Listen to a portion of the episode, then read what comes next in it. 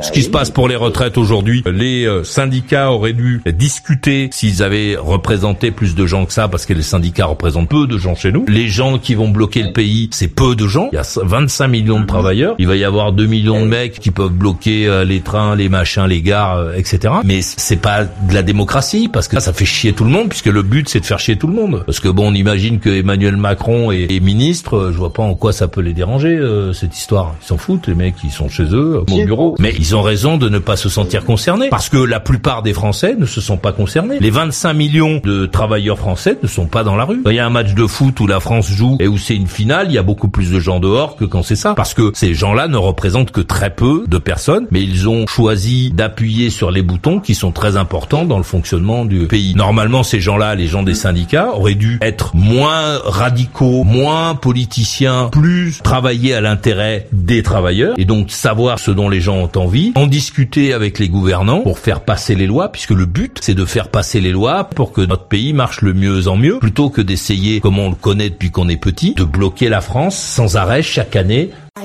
Ah, tu n'es pas d'accord Bien vite. Alors qui va là, je te prie Ajoute maurice.usa, maurice.usa sur Skype.